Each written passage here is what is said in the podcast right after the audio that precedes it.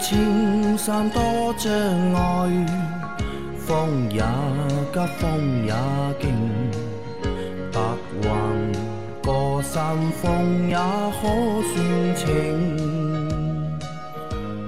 莫说水中多变幻，养车修车乐趣多，开车用车没烦恼。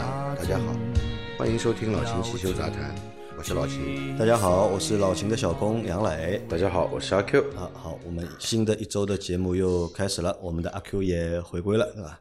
阿 Q 上个星期是缺席了我们整周的节目。哦，对，我想起来，上个礼拜我好像没来啊没来。上礼拜在杭州，啊，好像没没来，好 像这个话啊突然感觉我们好像有两半个月没见过啊了。这个话讲的好像如梦如幻嘛。啊对的，因为阿 Q 上个星期呢参加了一次很重要的七夕会议，嗯，对的。七夕会议。哦，那天还七夕节，对了，我想起来了。啊，那个你想起来啊，那个回家房间有如仙境一般云雾缭绕，对吧？很情趣，啊对吧？很很情情趣，趣对很有国粹的情呃，一，点都不商务，对吧？很情趣。啊宛若仙境啊，那个哦房间啊，对对。啊，关键还开了一台我们对吧？那个增程式电动车从杭州回上海，我操，这开的我真的是啊，想把台 这个不重要，不要打岔，啊？这个不重要，因为我上个星期也把那张照片也贴在了就是 节目的 下方？大家都说这个房间很浪啊漫，很浪漫，很有情趣啊大。家都觉得阿 Q 是一个就是很懂情调的好男人。嗯对，好，我们现在来回答上个星期我们收到的问题啊，还是很尴尬。你看上个星期我和老秦两个人，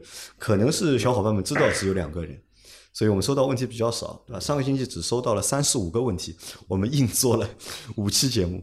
但这个星期呢，大家知道阿 Q 哎七夕过完肯定要回来的，对吧？那这个星期收到问题就比较多了，这个星期收到了五十五个问题，所以今天问题我们会做的就是比较紧凑一点，好吧？我们来开始节目。第一个问题是，秦师傅你好，最近刹车盘有地方生锈比较严重，启动后前面一段时间踩刹车有点异响，后面就好了，这应该是正常的吧？刹车效力也没有明显的减弱，但后面看也一直有在生锈，有时会好一点，是应该换刹车盘了吗？具体生锈处见图。还有一个问题，最近准备换变速箱油，车子是二零一三款雨燕，一点五 L 自动四 AT 变速箱，好像是爱信的，请问需要几升油？需要拆油底壳更换吗？谢谢解答。啊、两个问题啊，第一个问题是关于刹车，它有异响，然后发现有生锈啊。那个照片老秦看到了没有？啊，照片我看到了，是生锈，是生锈了啊，但是这个生锈属于正常的，属于正常。因为刹车盘是会生锈的。嗯啊，只有它在摩擦的工作面不会生锈，或者是下雨天你停一个晚上啊，整个刹车盘可能都会有锈。嗯，因为它在使用的过程当中，并没有影响那个就是刹车的效果，对，所以这个是一个正常的情况，但是你这个刹车盘，我觉得是要换的要换了。啊，上面的这个磨的划痕也很深了。那么你刹车的异响跟这个划痕有关的，叫异响是和这个划痕有关。对的，啊，好的，它那个刹车盘磨磨薄了，对吧？啊，不是磨薄了，它这个磨的不匀。你看它那个刹车盘上面啊，那个有有几道划痕磨得非常深，这个就是异响的原因。异响的原因，嗯啊所以它那个刹车盘也可以换了。对的，啊，好的，那这是他的第一个问题。第二个问题是关于他那台一点五的雨燕要换变速箱油，老秦还记得这个变速箱要换几升吗？这个变速箱四升足够了。四升足够了。对的啊，因为看到这个车，我一下子又想起了老倪，嗯，老倪在十年前，对吧？嗯，也是开这个车的啊。我我还和他两个人就是开着他这台小车，全国还跑过蛮多的地方。想想也蛮有意思的，一台那么小的车，对吧？我们可以两个人吧，开到东，开到西，四升就够了。四升够了。啊，那这个有那个要换那个滤网吧，或者拆油底壳，滤网要换的，要换换的它。那也需要拆油底壳。对的，啊，好的，啊需要换滤网，也需要拆油底壳啊。下一条，三位老板好，收听节目好长时间了，收费节目也一直在听。第一次留言，西米会员的留言，希望提前解答。有点着急，最近老车碰坏了，直接处理给修理厂了。正好一个朋友的一四年十一月上牌一三款九万多公里的 GLK 三百，因为换车要卖，他问了车商。收车价十六万出头，我准备稍微加点收了。他说油耗有点高，加让我开几天试试。想请问老秦，这个车毛病多吗？还有请阿 Q 解答一下这一车的二手车行情。啊，一台老的 GLK 三百，他想收这个车，嗯车子公里数不多，啊，九万多啊，一四年的车对吧？七年九万多，公里数不多，车况如果没问题的话，车肯定是不错的。但是至于说油耗高不高呢？油耗肯定高，油耗肯定高，而且如果是一线城市或者说二线城市，你市区拥堵情况看的话呢，这个油耗不是一般高，还还不可以肉眼可可见的这个油表，你加满油可能跑个四五十公里就往下掉了一个。那十六万这个价格，老呃阿 Q 觉得合适吗？十六万价格差不多，稍微高了那么一点。稍微我个人认为啊，如果是按照车商收的话呢，估计是偏高了一些。但是如果是按照，因为这个价格的话呢，是在车商的收价和卖价的中间。你要说卖价的话，肯定不算高，但如果说算收价的话，应该他会说到应该是十五开头，不会有十六开头的一个价格在。卖的话，报价应该会卖到十七万多，将近十八万。这个 GLK 一四年的 GLK 的话，应该算 GLK 的尾代了吧？呃，尾代那个时候的话，三百的话应该是三百动感型、特别天窗动感版、时尚型这两款，还有款豪华版。这个价格的话呢，多数是那个卤素灯的动感型比较多一些。那要问老秦了，这个车买回来之后啊，因为也七年多时间了嘛，嗯，后续的这种就是维修啊，成本高不高？或者会遇到的一些小毛病或者通病多不多？这个车维修成本不会低的，维修成本不会低啊，对的，但是问题的确不多问题不多啊，问题不多。那根那根据你们两个人的这个分析，这个车是值得买的。这个车其实有一点好，什么好呢？它不会像现在的缸内直喷的涡轮增压车积碳这么严重，因为多数的老的三点零的那个 M 二七、M 二七二的机头的话呢，多数来说积碳都会比较少一些。但是变速箱呢，你自己先看看看吧，因为当年的这个那个七的七速的变速箱，这个反应呢，这个确实有点慢，特别是起步那一瞬间，是油门踩下去过半秒钟，动力才会出来。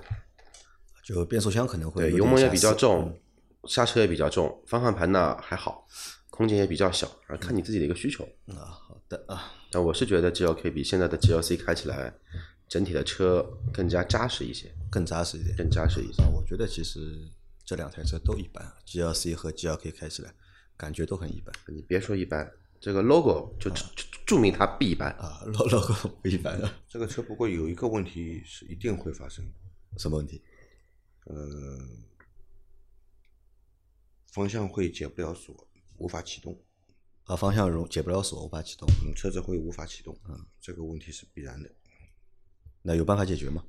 嗯，它有个防防盗的那个模块的，啊，容易坏对吧？对了，那个防盗模块它是靠电机来执行的，嗯，那个那个模块容易坏的，基本上也就是在十十几万公里，就会发生这个问题。对，看每个车吧，看运气吧，看运气啊，就时间长一点，这个模块换一时间长一点的呢，可以到个十三四万公里出问题；时间短的话呢，也可能就是十万公里出头就会出这个问题，换换起来贵吗？这个模块？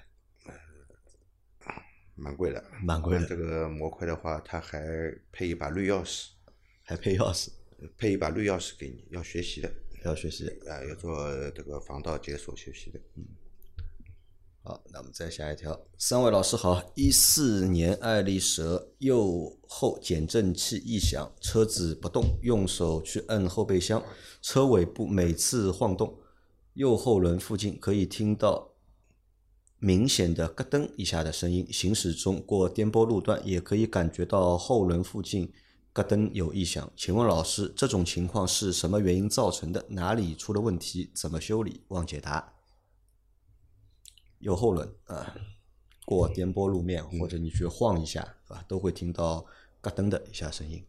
看一下悬挂吧，看一下悬挂，对，看一下悬挂吧，悬挂应该是出问题了。悬挂出问题。对的，那悬挂里面哪部分能够分析吗？爱丽舍后面板悬呀，啊板悬有力梁呀，对吧？嗯，弹簧应该是不会有声音，弹簧不会有声音，对吧？这个我们之前说过的对，弹簧不会有声音，还是看悬挂吧。看悬挂。如果你原车停停在那里去按压也会有声音，应该是已经比较严重了啊！顶起来一看就知道哪里不好了。就顶起来看就知道了。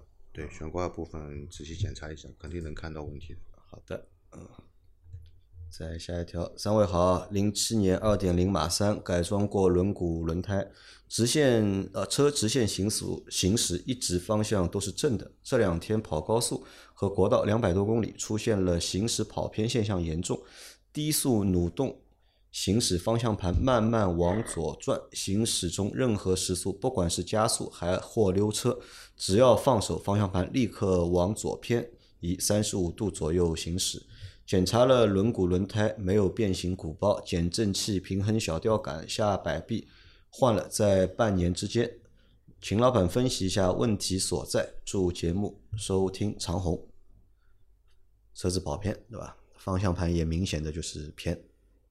这个应该就直接去做四轮定位吧。首先检查一下胎压，检查胎压，对，嗯，首先检查一下胎压吧。对吧？先之前好好的，突然一下子出现了这个问题嘛，嗯对吧？你首先检查一下胎压吧。这个你说减震器、平衡杆、小吊杆都是半年内换的呃半年之内都换了，应该用半年应该也不至于出这样的问题吧？对吧？先检查胎压。先检查一下胎压啊，如果胎压都正常，那就去做四轮定位吧。这个方向跑偏，三十五度什么概念？蛮大了，这个三十五度等于方向盘要斜在那边开，啊，它可以保就是持直线。不是的，他手一放，方向盘马上就斜过去了，方向盘自己就斜过去了嘛，就等于他这个手一直要扶着方向盘来开车的，对吧？先去看一下胎压，先看胎压，对吧？胎胎压如果没问题，胎压如果没问题，就做四轮定位。做四轮定位。好的，再下一条，请问如果在马路上出了事故，要打电话给谁？保险公司的电话在哪里查？保险公司的电话保单上面就有，啊对现在都是电子保单了，你拿你的手机拿出来，看一下就知道了，好吧？而且这个也蛮烦的，对吧？那我觉得是这样，你出事故了，对吧？先应该是打幺幺零，啊，要报警首先报警啊，先报警啊，幺幺零报警报完了以后呢，马上打电话给你的保险公司报案，嗯，啊，告诉保险公司你的车在什么地点嗯呃出事故了，对吧？具体的这个事故发生的什么情况都跟保险公司说一下。那么需要救援的话呢，就叫保险公司叫救援啊，叫保险公司叫拖车来救援，好吧？电话哪里查？其实你叫我说，只要你记住今年买的是哪家保险公司就行了。这个我觉得是一个蛮蛮简单的事情啊。就你说简单，但我觉得麻烦。为什么我觉得麻烦？之前都有保单的嘛，有纸质保单，我们一般都放在那个手套箱里面的，之前还有个保险标啊贴贴在玻璃车窗上的，那个上面有电话的个纸的背面就有啊，电话，有电话一查就可以了，一看就可以但现在呢，都是电子保单。那电子保单呢，有的人可能会去下载一个 APP，对吧？但有的人不会下载 APP 的，我就不下载的嘛，幺二幺二三就可以了呀。一二幺二三，对吧？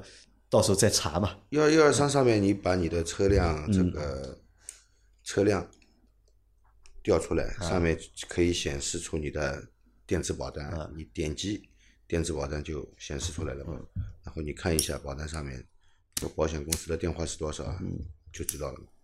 所以给大家一个建议啊，也可以怎么样呢？就是买好新的保险之后，买完新的保险之后，对吧？把那个保险公司的电话号码就直接存在手机里。那么你万一要用的时候，那么到手机里面去查一下就可以了，这个也会比较方便一点。但是你说一定要先打给谁，肯定是先打给那个幺幺零，因为一般的普通的事故，对吧？如果没有人伤的，对吧？幺幺零过来处理完之后，会给你一个单子的嘛，上面会有一个报案号什么的，然后你再打电话给保险公司，把那个备案号报给他，然后去走后面的相应的理赔的这个流程。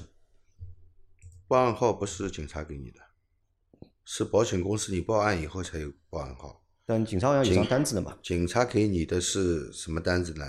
如果当场给你定责任的啊，定准单，那么就是给你的一个事故认定书。诉证认定书啊，如果有很多小事故，警察根本不会开事故认定书给你，叫你自己在手机微信上找那个速快速啊一赔对吧？找快速一赔，自己上交材料。好的，嗯，再下一条，自己的车没有出过险，以前公司的车出过几次保险。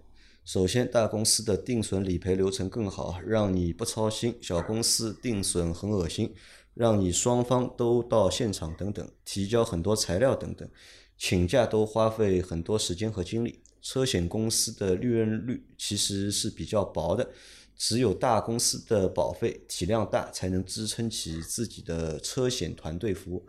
小公司很多都是外包服务，对吧？特别是出现人伤事故时，不同公司的处理方式真的区别很大啊。这个也是我们在上次节目《西米会员节目》说到的嘛，尽量买一些就是大公司的保险。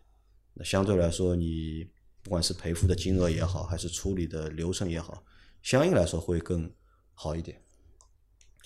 但这个星期很有意思啊，发生了一件什么事情啊？就是平台找了我一次，就喜马拉雅找了我一次。那他说呢，平安想和我们合作啊，问我有没有这个意向。我说怎么合作法？因为平安不是有一个 A P P 叫做平安好车主嘛，就是你买了那个保险之后，大家都会去下载他那个 A P P 平安好车主。他说呢，他们想在平安想在这个 A P P 上面有我们的节目。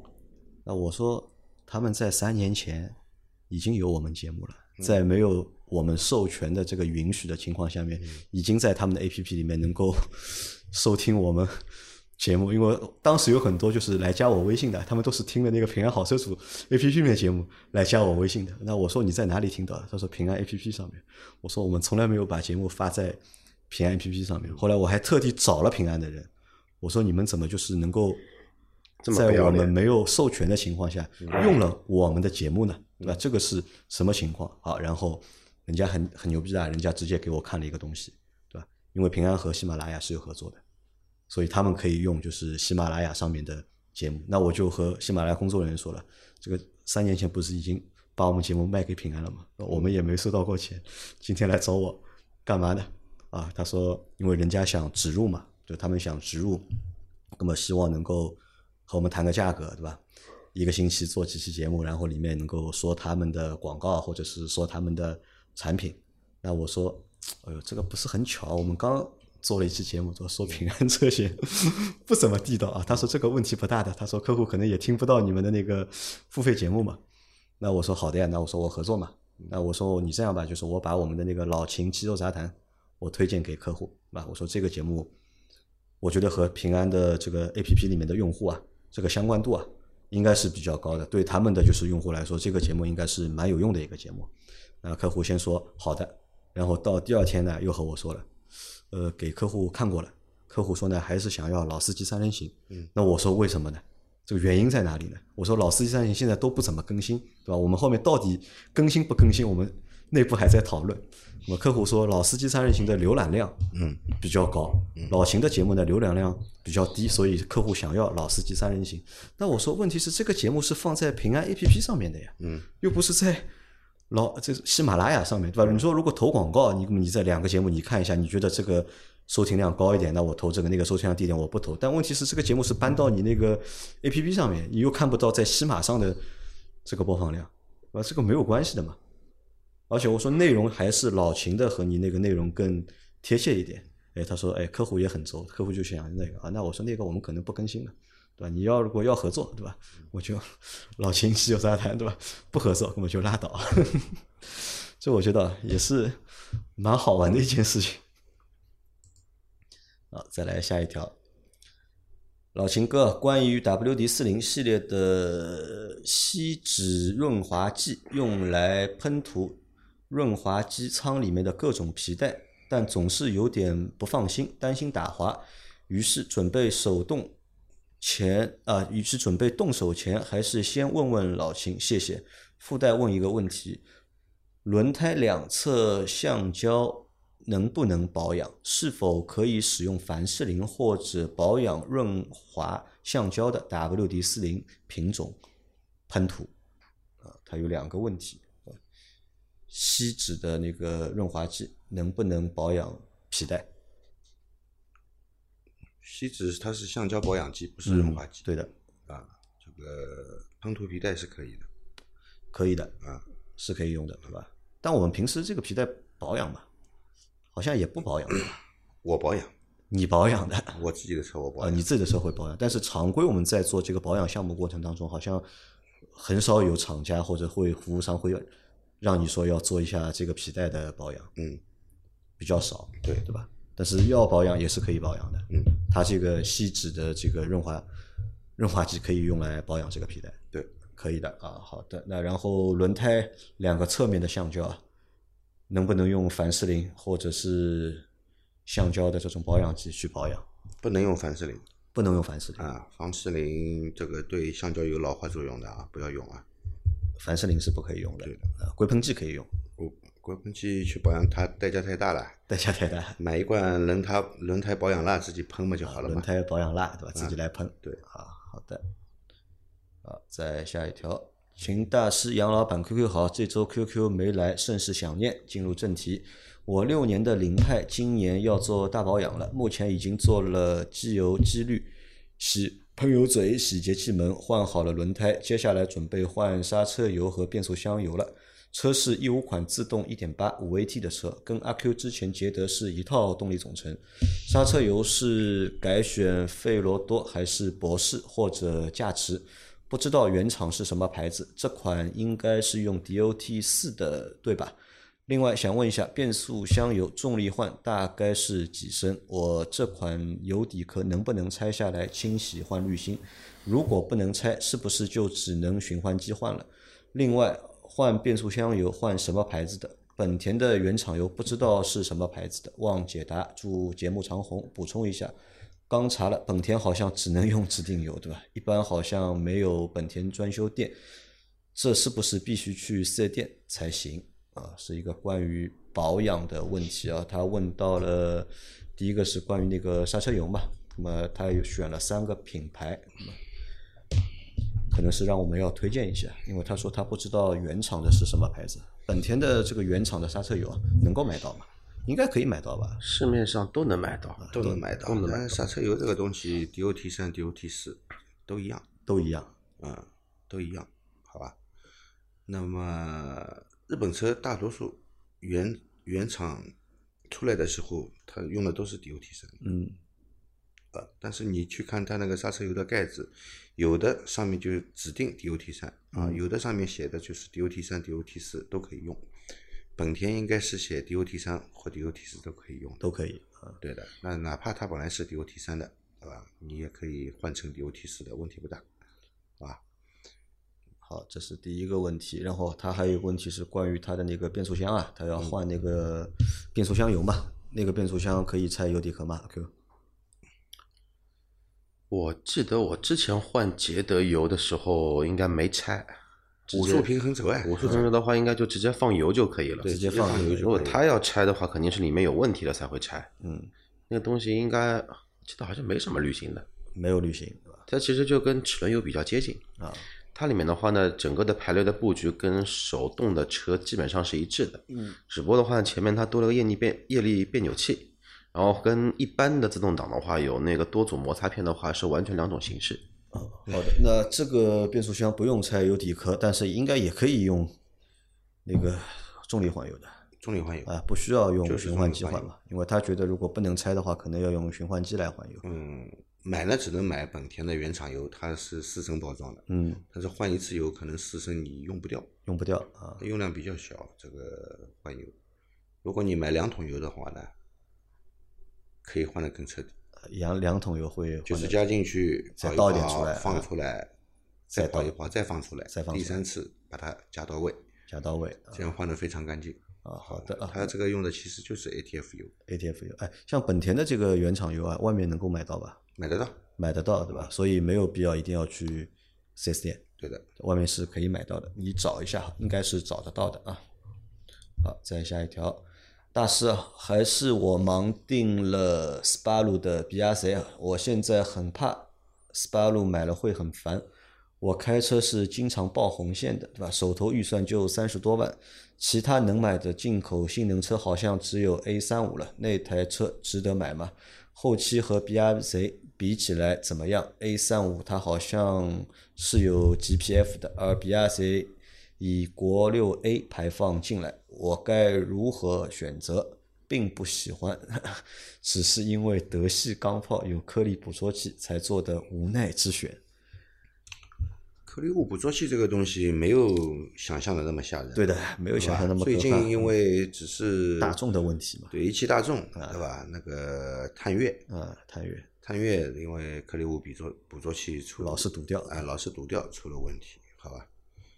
那么其实颗粒物捕捉器这个东西早就有了，嗯在柴油车上早就开始使用了，也没有那么的多的车子会堵掉，好吧？这个其实 BRZ 啊也好，A 三五也好，嗯你叫我说的话呢，就是完全两种需求的车吧，嗯完全不能去同日而语。你不管是新的 BRZ 还是那个老的，现在卖的八六和 BRZ，它其实更加注重的部分的话呢，是以更少的价位吧，去体验一台跑车的这一种感觉。其实我们的话，很多很多的一些，我们说老百姓啊，其实对跑车的概念和对性能车的概念，其实还是有一部分的偏差在的。你比如说一台同样开了很快的四门的轿车，然后老外称之为房车嘛，不管是两厢也好，三厢也好，它其实在整整体的车体的一个动态的性能和动态的那种驾驶的反应的感受，其实是远低于跑车。跑车它的优势是什么呢？它低重心，嗯，那意味着更好的操控，意味着过更高的过弯的一个速度。当然，现在的话呢，科技也越来越发达，你通过四驱系统，通过等等的一些物理调教，也可以把什么呢？也可以把那个四门的轿车、两吨多的车做到同样的性能。但是你一旦进了弯，你的物理的重量放在这边，这一种感觉是完全不能同日而语的。那你说那个性能车只能买到 A 三五，A 三五的话四十万起，现在的话进口车又这么紧张，优惠你也不用想，肯定是落地的话应该是在四十五四十五万多，应该要全部办好。那个 BRD 的话，算它进来三十万以内吧，二十八万，落地的话三十二三万，又差个十万块钱。但这十万块钱的话呢，是取决于你是要一台低调的钢炮买菜车，偶尔崩一崩，还是说呢是你就想要那一种属于跑车的那种驾控，性质不一样。而且最有意思的是什么？因为他其实说他并不喜欢 BRZ，那你去他只是因为有一个颗粒物捕捉器，嗯，不用太过于担心颗粒捕捉器这个东西。现在你国内卖的所有的车型，你不管任何的性能车都有颗粒物捕捉器，我也没看哪台车开了怎么样不好。而且从反方向来说，你真的说每喜欢开车到红线，机油换好一些，其实对你的颗粒物捕捉器只有好处没有坏处。因为颗粒物捕捉器它担心的是什么？担心是在长时间的高温低速堵车情况下，它会有一定的那个怎么说呢？积碳或者说会把那个颗粒物捕捉器给堵住。你一直跑红线，哎，想堵也堵不了啊。对的，所以没有必要。因为甚至我有一个很不恰当的比方啊，但这个比方就不在这个节目里打了。等我等我节目做好了，我和你们打一下这个比方。所以这个东西呢，你看吧，如果说你真的说定了 B A B R Z，钱已经付了，你不喜欢也就不喜欢了。因为记住一个点，就是我们买车啊，我是买这台车，不是买这个车上的某一个就是零部件，对，或者说而且这个零部件，说实话也不影响你的车的这个整体的使用。但是从经济角度来说，你现在定了 B R Z，明年交车的话，你只要订单还在，你转卖应该还能挣点钱，可以可以赚钱的，哎，对，还能挣点钱。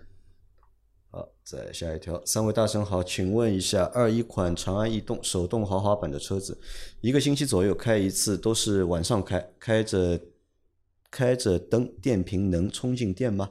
多久能充满？麻烦解答一下。三个多月才开了两千公里，谢谢解答。听节目两年多了，第一次提问啊。这个小伙伴他的问题是，晚上车开着灯的时候，这个电瓶啊，电充得进去吧？当然充得进，嗯，因为发电机里面是有调节器的，嗯啊，有些是外置式，有些是内置式，嗯，咱们不管怎么说都是有调节器的，嗯，它会根据这个车子的用电量嗯自动来调节调整它的那个发电机的发电量，嗯，好吧？因为它可能所以对，哪怕你所有的用电器都开着，电瓶也能够也能充电的，啊，对的，因为他担心就是晚上开灯的用的都是电瓶的电，嗯，来不及充，灯用不了多少电，你你两个灯泡五十五瓦一个，嗯加起来也就一百一十瓦，对吧？其实用不了多少电。啊，没问题啊。来，最后一条，他说要开多长时间？呃，开多长时间？开多长时间嘛？至少二十分钟，啊，半小时一般。至少二十分钟，最好在半小时。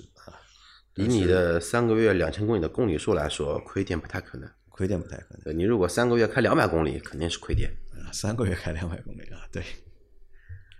好，来最后一条，三位老板好，听收听节目好长时间了，收费节目也一直在听。第一这个问题问过了，就是啊 GLK，、问过了对吧？嗯啊，好，这个小伙伴他留了两次呀，没有必要，大家就是留一次就可以了。然后，那今天的这期节目就到这里。